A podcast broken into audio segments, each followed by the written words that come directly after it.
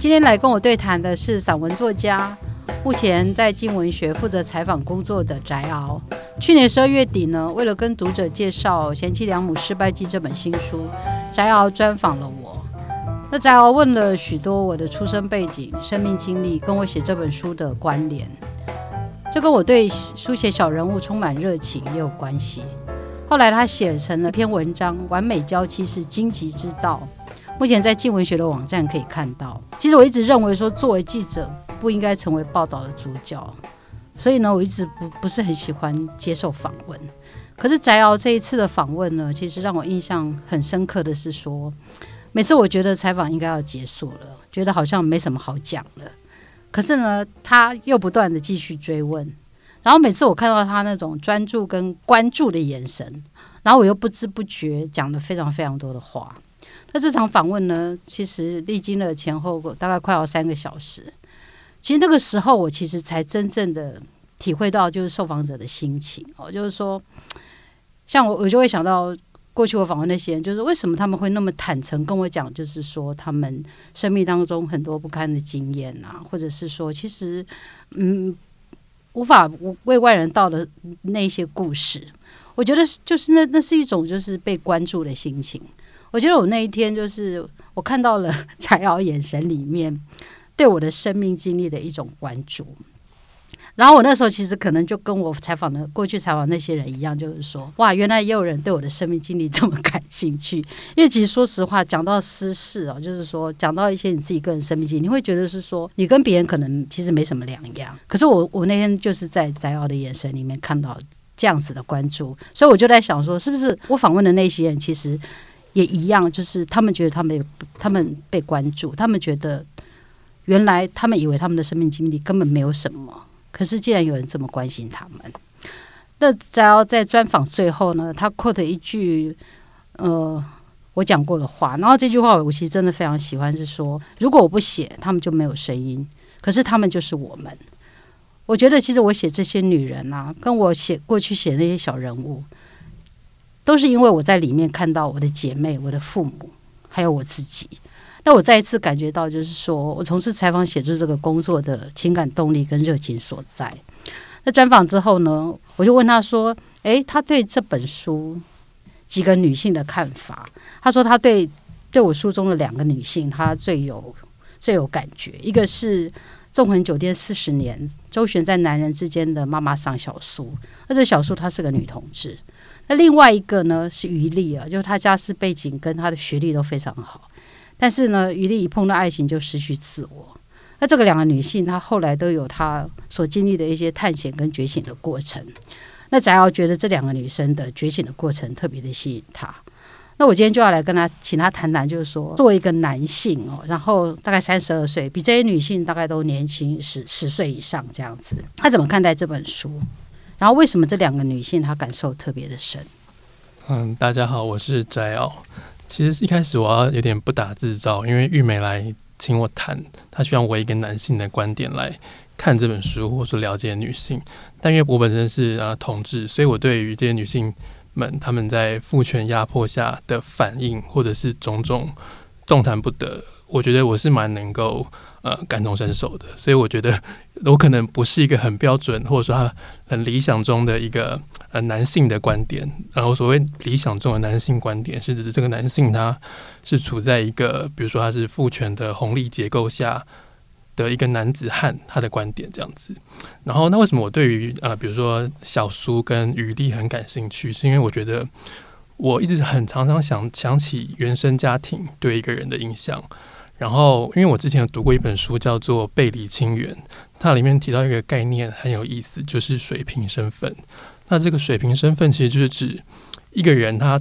对自己的呃身体认知或是文化的认知，并非传承垂直自他的家庭，而是他他的同才或者是非家庭而来的时候，他该怎么自处？他怎么跟他的原生家庭呃可能会产生一些隔阂，可能会有一些。家庭革命，那他怎么重新在原生家庭中找到自己的位置？而我一直会想说，一个人他如果是拥有水平身份，那他要怎么样跟原生家庭对话？然后，所以我自己好奇的就是，比如说一个人，他可以可能有没有可能他读了很多的书，他可能读了女性主义，那他拥有很多知识，他可以超课。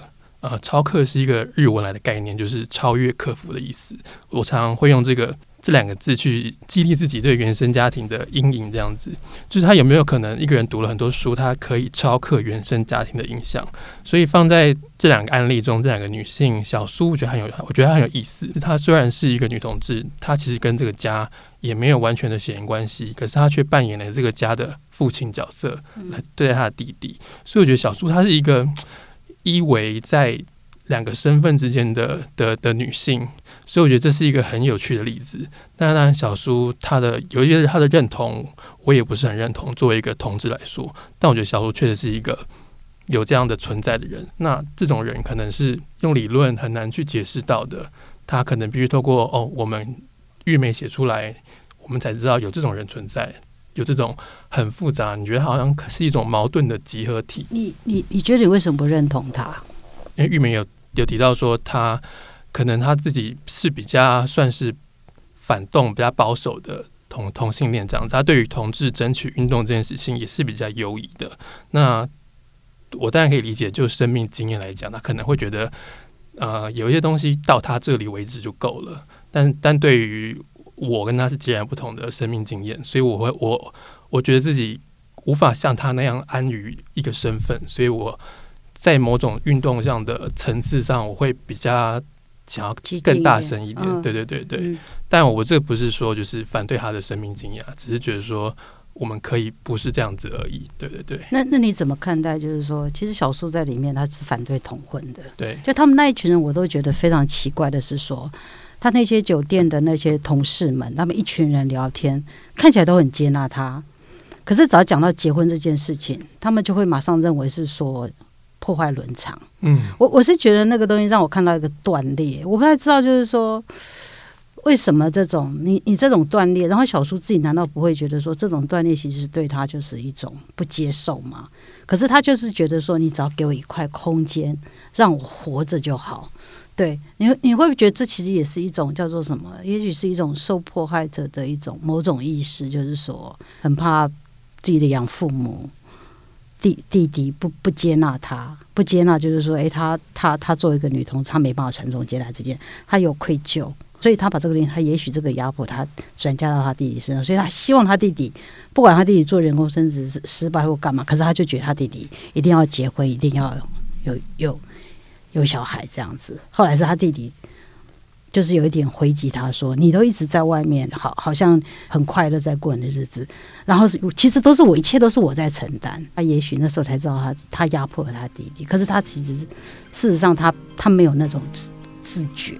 就是你你怎么看？你觉得他有觉觉察到什么？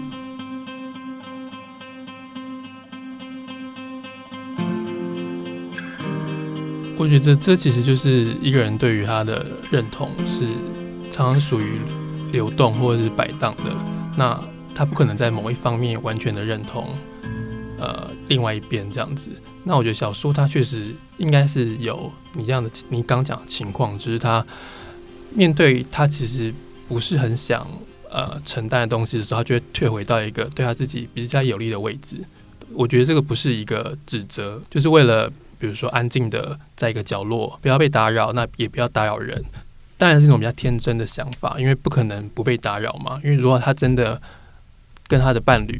需要一些法律上的保护，他其实还是要同婚这个东西，他还是需要政策上面的保护。所以我觉得这是有一点点呃相愿的想法，但是这确实也是蛮多，就是他那个年纪的同志。我觉得小朱他其实不会是一个特例，蛮多中老年或者说比较晚熟他的。的同志，他其实他都抱着这样的想法，嗯，所以其实，呃，微微必须说，同志他不是一个每个人不是同志，他就会有同志觉醒，嗯，很多同志他其实也是会支持父权，他其实也是会觉得男生就应该有男生的样子，嗯，女生就应该有女生的样子，其实很多同志都是这样子的，所以你身为同志，你其实也不代表你接纳同志文化。所以这两这这两这个东西其实也是分开的。嗯，我觉得小叔其实是非常的尖锐的凸显了这个这两个身份的在他身上的汉格。那那 OK，那余力呢？余力我觉得有趣的是，就像我刚刚讲到，就是我一直很好奇，人到底可可不可以透过读了很多书嗯来超克原生家庭，想摆落原生家庭对自己的影响。那余力，嗯、因为里面有写到嘛，他后来跑去学女性主义啊，他就是一个知识分子，可是他却在爱情上还是一直，你就觉得那个书跑哪里去了？但我觉得这是这是常态，所以我常常也会觉得挫败的时候，就是说，哦，原来终究我们无法透过读书，无法透过理论来超克我们的感情，就是就是人在感性跟理性的时候，常常还是会退落到感性那一块，这样子。OK，我我在这里补充，因为那天我跟我们摄影有聊到，就是说，因为我们就聊到，刚好那那天就是另外一个受访者云秀来，就是我们在谈到，就是说，为什么女人一碰到爱情就容易变，他他那时候是想说变智障这样，或者是说就是完全的丧失自我这样。然后我们那个摄影师是个男性，然后云秀就问他说：“哎、你们男生会不会？”然后我我记得那摄影讲的非常有意思，他就讲说，其实男生要看状况。因为通常男生比较不会让自己陷入到就是说那个关系太失衡，可是女生大概碰到爱情的，比方说女生通常吸引她的可能都是这个男人的社会地位、他的能力或什么。一开始的那个立足点就是失衡的了，所以呢，他其实就非常容易失去自我。他说，男人也是，他说，可是男人在这个追求的过程，他们会平衡。比方说，如果今天是一个已婚男人要外遇的话，他绝对不会找一个，他一定会找一个跟他差不多势均力敌，也许是一个离婚的女生，或者是说，就是比较平衡的。对，那这样子呢，这个男的他其实就比较不会有这种问题。可是如果他今天真的碰到他梦中情人，也许林志玲的话，他觉得男人 一样会有失去自我的问题。你同意这种看法吗？嗯，好像确实男性，我觉得这是因为男性会自己帮自己设下一个防火墙，或者说一个底线的感觉嘛。就是男性好像对于爱情的追求，他还是会有一种自觉，说我必须要维持住我的社经地位。就如果可能到了这个防线之后，我的社经地位就会比较被冲垮，或者说我在众人面前维持的形象就会变得不那么男人。所以我觉得这其实某种程度上也是男性对自己的，一方面是枷锁，一方面是一个安全网的感觉。所以我觉得这件事情好像是一个很矛盾的存在。你刚讲社会地位，那有没有可能是说，诶男人他其实也是为了自己的完整性，他不会让自己，就是像女人，也许女人就会他会让渡很多东西，可男人就不会做这种让渡。对，我觉得这有可能是因为，呃，社会上对于男性的要求以及对女性的要求，过往从小就是非常的不同。我觉得这跟好像追根究底可以回溯到重男轻女这件事情上。女人，我觉得女人好像从小就会被教育说服从、服顺，或者说像玉梅刚讲的，让渡出某部分的东西嗯，是正常的。我觉得大家可能有兄弟姐妹的人，姐姐或妹妹应该都有类似的体验，或者是那种重男轻女的感觉。比如说某个东西你要让给哥哥弟弟，我觉得这东西久而久之你，它好像会慢慢的潜移默化到你对于男性的予取予求的这种这种这种态度，到最后你让渡的可能是你部分的自己这样子。那那回到，比方说，如果说今天同志之间的关系是我们认为说比较会嗯颠覆既有异性恋的这种关系，那嗯两个男同志他们会有这种问题吗？我觉得男同志这个方面的问题好像比较少，但是确实也是会存在，就是呃，一方是比较强势，一方是比较顺从于另外一方嗯的这种状态。但我觉得男同志确实他这个失衡的比例不会这么严重，就是在这个权力关系中不会是有一个是绝对压过对方的。但是我我觉得这一方面又牵涉到，我觉得感情它本身就涉及了一种权力关系，我觉得这是。嗯呃无所遁逃的，这是任何性倾向都无法避免的。回归到情感而而而不是呃性别的话，我觉得感情它本身就有这个权力结构在。OK，所以你你从这个角度来看，这七个女人所经历的这些，其实每个人其实都没有办法逃避这些问题。呃，我觉得应该说，因为他们的身份，让他们在面对这个权力结构的时候，他们不能够有更多的声音。嗯，对，就是我觉得这是一个光谱的感觉啦，就是你怎么样把你的光谱移到中间一点。那有的人就是可以有办法移移到中间一点，你就是有有胆有道理去跟你的恋人争，但。呃，书中提到女性，她们就是比较弱势的光谱，对，所以我觉得这个是它不是一个很绝对的东西，它就是可以调整的。那那你怎么来看于丽她那个后来那个觉醒的过程？对，其实于丽她因为那个玉美里面所提到于丽，还有有讲一句话，她她后来意识到说，她一生都在跟妈妈索取爱，但她发现她妈妈其实给不了她更多的爱。那这一刻，她才发现自己的盲点所在。其实我看到这段文字，我蛮感动的，就是就是这，我觉得也算是一个很很美好的觉醒。尽管这个觉醒是一种有有种有种失落，就是你发现你不能再得到更多，嗯，但他也因此而满足了。所以我觉得这个是这也是一种美好的觉醒。尽管他他并没有真正的得到完整的东西，可是他意识到他自己已经这样就够了。对，所以其实我觉得余力到后来他有这个醒悟，我觉得是很令。是我是很令我感动的，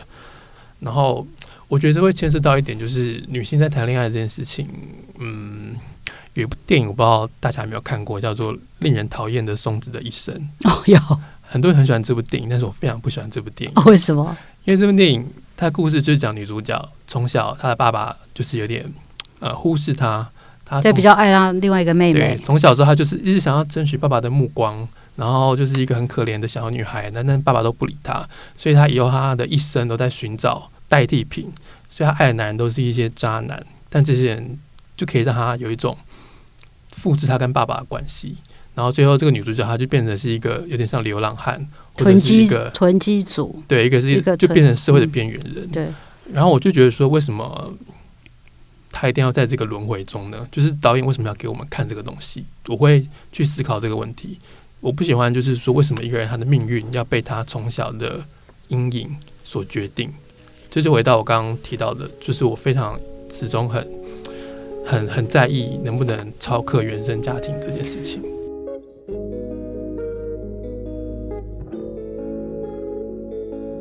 其实你现在问这个问题，我觉得可能也是我问题，就是说，像其实我写了七个女人，我其实也常常在问说，因为其实我本来是访了十几个女人。有几个没有写，就是说她可能就像松子，我我就她在她的生命里面完全看不到。我我有时候会比较，为什么有些人他就觉醒，他他他突然认识到了，就是那个女性的智能，他他他突然觉得，对，就像于丽，他突然知道说，他妈妈其实是一个，也是一个根本被从小被忽略的一个女孩，根本她她自己也没被她妈爱过，所以她怎么可能爱她呢？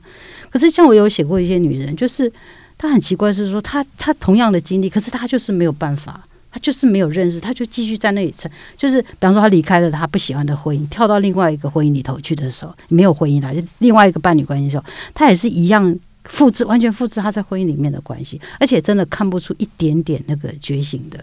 对，那那你看这七个，那你自己觉得，你就你有你觉得那个觉醒的到底那个动力是来来自于哪里？或者你自己你自己的经历？我自己的经历嘛，因为我好，如果谈到对原生家庭的经历，其实我觉得我从小就有蛮意识到原生家庭对我的影响，因为我其实也是在爸妈很早就是失和离婚的家庭中长大，所以我呃蛮小的时候就意识到家里其实是有一个阴影存在，然后都一直想要跟他切割，一直要寻找跟原生家庭相处的办法，这个办法可能是。暂时不联络，或者说永远的逃离，或者是坐下来好好的谈，那就看你的人生阶段到什么样的程度，你怎样去面对。那以我自己来说，我我可能三十出头，那我觉得我自己目前可以做的就是，呃呃，有点切割摆在那里的感觉。因为我们方面会会觉得原生家庭它其实很多时候那个诅咒的感觉会大于血缘的祝福。所以，我对原原生家庭这件事情有一个 很强的呃敏敏感的想要逃脱的感觉。对，所以我觉得这个就牵涉到，还是回到怎么样逃离原生家庭。我说你怎样面对原生家庭这件事情，然后要怎么样觉察呢？其实我自己有觉察到嘛，我觉得我算是有，但是问题是，我觉得觉察到跟有能力处理是两回事，就是能够处理好是两回事，但是。重点是你要怎么样踏出觉察的那一步，就是你可以知道哦，这个家不对劲，或者是我跟这个人的关系不对劲，我觉得就已经算是很好的一步了。对，嗯。可是真的要怎么样踏出这一步，我觉得好像到最后就是呃，这不是一个理论可以告诉你的，就是就像玉梅姐提到，她必须是要透过生命经验，就是为什么书写女性的生命经验这么重要，特别是。女人自己来讲话，或者说自己的声音被宣扬出来这么重要，是因为生命经验它远比理论来的动人，来的可以去掷地有声的这样子。嗯，OK，其实我专访这七个女性会面对一个问题，就是很多人会问我，或者说受访者自己，他们后来在看自己的那个文章的时候，他就会觉得是说，嗯，他觉得搞不好先生又有另外一种看法。或者或者我们这些编辑也会问说：“哎，这这这个这个受访者身边那个男人到底怎么回事？”这样子，然后他们就会觉得说：“是不是也要去访访那个这些男性？”这样子，对。那我自己后来是觉得，我觉得这是两个问题，就是说，我觉得女人她她讲她在婚姻当中的这种告白，跟男人讲他在婚姻中告白，我基本上觉得那个站立的立足点就不同。我我是觉得说，就所以，我这里就在在那边讲说，因为那时候才要写专访的时候，我就跟我现在讨论讨论，就是说讨论这些问题啊。那我先看了这看了我我在那个新书里面有有有一段话，就是说。就说许多婚姻呢比较能够愉快的走下去哦，都是夫妻间采取了更宽广的性别角色，或者先生是比较非传统典型的男性，愿意公平的分担家务劳动。就他拿这句话来质问我说：“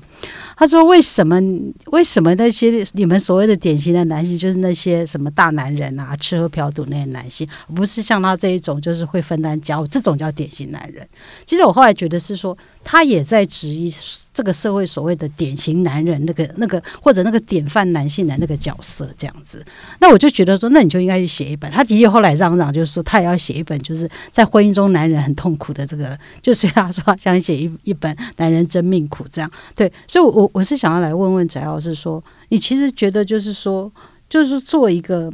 一个一个男人，你你会觉得说这本书缺乏男性的看法吗？你怎么看待男人的这种提问，或者他的质问？对，我觉得有这个也分成两个两个层次，一个就是这本书它有男性的看法吗？以及这本书需要男性的看法吗？嗯嗯，第一个呃，第二个回答，我当然觉得这本书它不用男性的看法，因为这就是一个女性的书写嘛，就是女性她都已经。可以书写了，他可以帮自己讲话，那为什么还要在意男生怎么看他呢？嗯，我觉得之前会提出这个提问，其实是某一种男性的焦虑。这个焦虑在于他发现自己没被注意到，他焦虑自己怎么样被女性看，怎么样被女性书写，所以他才会说：“哦，那我们男生的声音呢？”其实说真的，你就去写嘛，你就去讲话嘛。那这个社会给男性的发言权还不够吗？所以我觉得这个争辩对我来说是有一点点，呃，吃了便宜又卖乖的感觉了。对，但是必须要说，男性当然他他在这个结构里面，男性必须要有自己的声音。我而而且我觉得男性去反省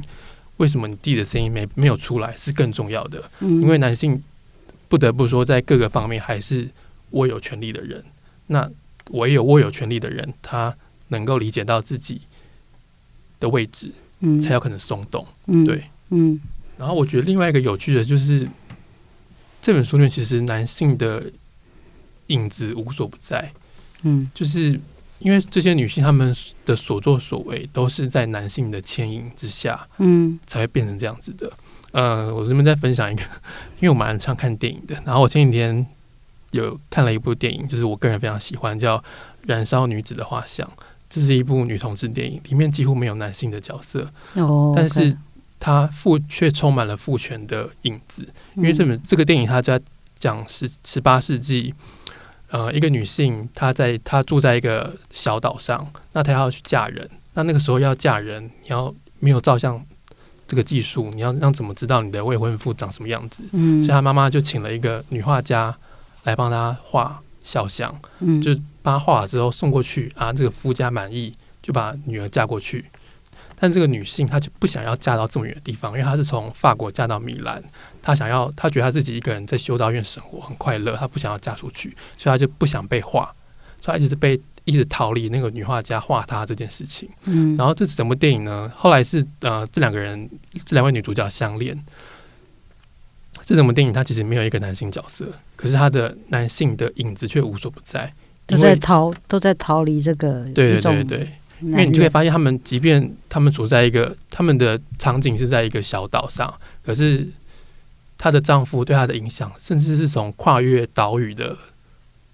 这么强大的牵引着她。我觉得放到这本书里面其实也是一样，就是男性虽然不见了，可是他们的影响是非常明显显著的，对，所以我就变成呃这本书当然我觉得它不需要男性的声音，就是这这就是一个属于女性的的的书写嘛。那但是它这本书其实也呈现了男性的存在，只是这个存在是用一种折射嗯。的方式，嗯。在这些女女女人身上她们的伤口上显现的。嗯，哇，我我我现在听你这样讲，我就觉得说，因为我写这本书，我都没有，我几乎没有跟我先生讨论，对的，然后一直到整个书稿全部都出来了，其实他也没看。可是他只是因为那个专访，他看了一部分，然后我现在觉得非常幸运的，后来才给他看，否则我可能会被他影响这样子。对啊，我觉得就是他既然都是一个女性出来讲自己的话，那当然，我觉得作为一个读者，我们也也呃，读者在读任何文本的东西之后，都要有一个警觉，就是这不是所有的声音，嗯，这是某个女性，这是云秀，这是雨丽，这是小苏的声音，它也不是所有女性的声音，就是读者有一个警觉，这是这个声音不能代表所有人。嗯，但是我们也要知道为什么这个声音此刻会讲这种话，所以我觉得，如果你保持这个警觉性在，你就不会质疑说哦，为什么男性的声音不见了？因为很明显，那就是这就是这个女生现在在诉说她的故事嘛，对啊，哎，我这里插插出来问一个问题：有没有可能是说，其实代表男性的书写，所谓那种成功，大部分都成功男性的书写，其实也不是，应该也是让这个社会很多男人痛苦的原因。对，我觉得这好像会牵涉到我们对男性的想象是怎么一回事。然后，因为因为像玉美在书里面就有提到说，很多的丈夫好像有钱了就无处花，那就一定要去外遇啊，嗯或一定要上酒店。我后来就是想，是不是我那个年代，就是我父执辈的男性，他们对于怎样快乐、怎样成功男子的快乐，是不是太单一？嗯就如果今天郭台铭说他的兴趣是插花，或者是画油画，那大家会不会觉得他不够 man？觉得他好像有点怪怪的？嗯如果今天郭台铭可以跟大家说，哦我闲暇之余就是喜欢画画，我觉得，然后大家也觉得哦好很不错，那我觉得这个社会很棒。对，我觉得，我觉得好像大家对于男性的想象确实还太单一了。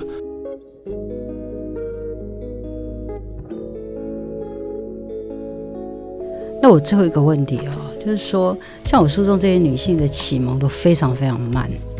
而且都经历过什么？也许是经过一个婚姻的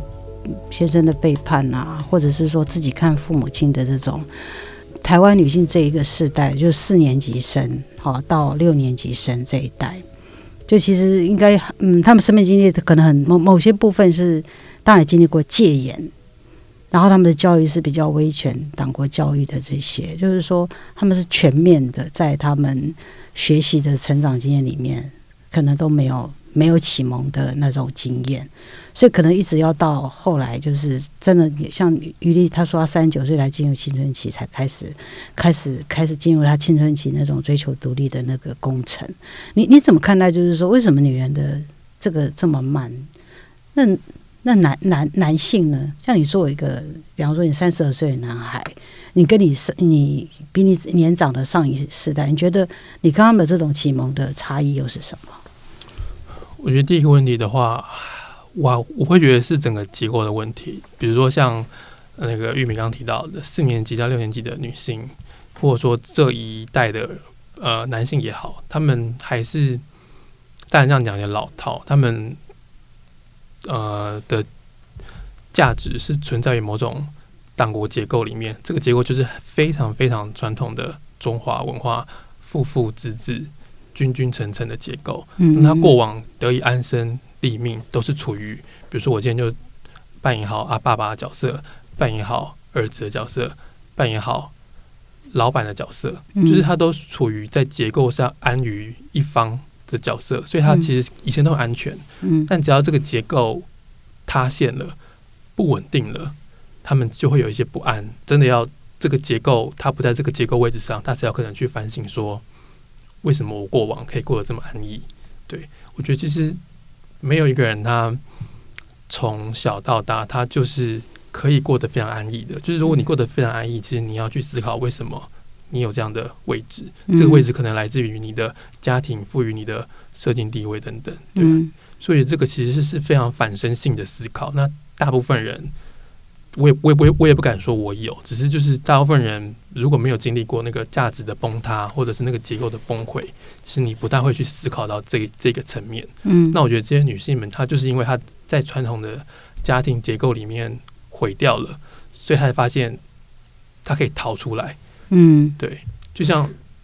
一个笼子坏了，然后你走出来之后才发现，哦，原来我以前住在笼子里面，但是我们以前把它称为家庭。这是其实其实其实是我我自己的感受了，对。那那我想问一下，如如果今天要是回到男人了，现在一个男人他突然发现他也在笼子里，就就如果是对，但这个答案会是什么？我觉得这个答案就是，就如如同我刚刚讲，就是这确实是一个更困难的事情，因为男人的回头去看他，一定不会觉得他的笼子溃掉，他只会觉得我的宫殿怎么塌了，然后去怪那些把宫殿摧毁的人。虽然这样讲有点太过政治化，但我必须说，就是刚选举完，有一些人的反应，我觉得是有点像这个感觉的，就是他必须追溯到整个党国结构里面，这其实是一种价值有点翻天覆地的的的改变。嗯，那这个东西，我觉得很不幸的，他很难透过理论，很难透过小孩子告诉你，你就知道自己该怎么活，这真的是必须要痛过一次。那我觉得男性，呃，我觉得。目前好像最轻松、最方便的的一个途径，就是男男男男性首先先承认自己可以示弱，可以在面前在在别人面前不用当做是一个一家之主这种形象，把自己解放出来，对我来说，这个阶段好像就已经够了。OK，今天真的很谢谢翟哦，我我真的从他的谈话里面，我真的收获良多。真的谢谢，谢谢翟哦，我希望下次有机会再来请你谈。OK。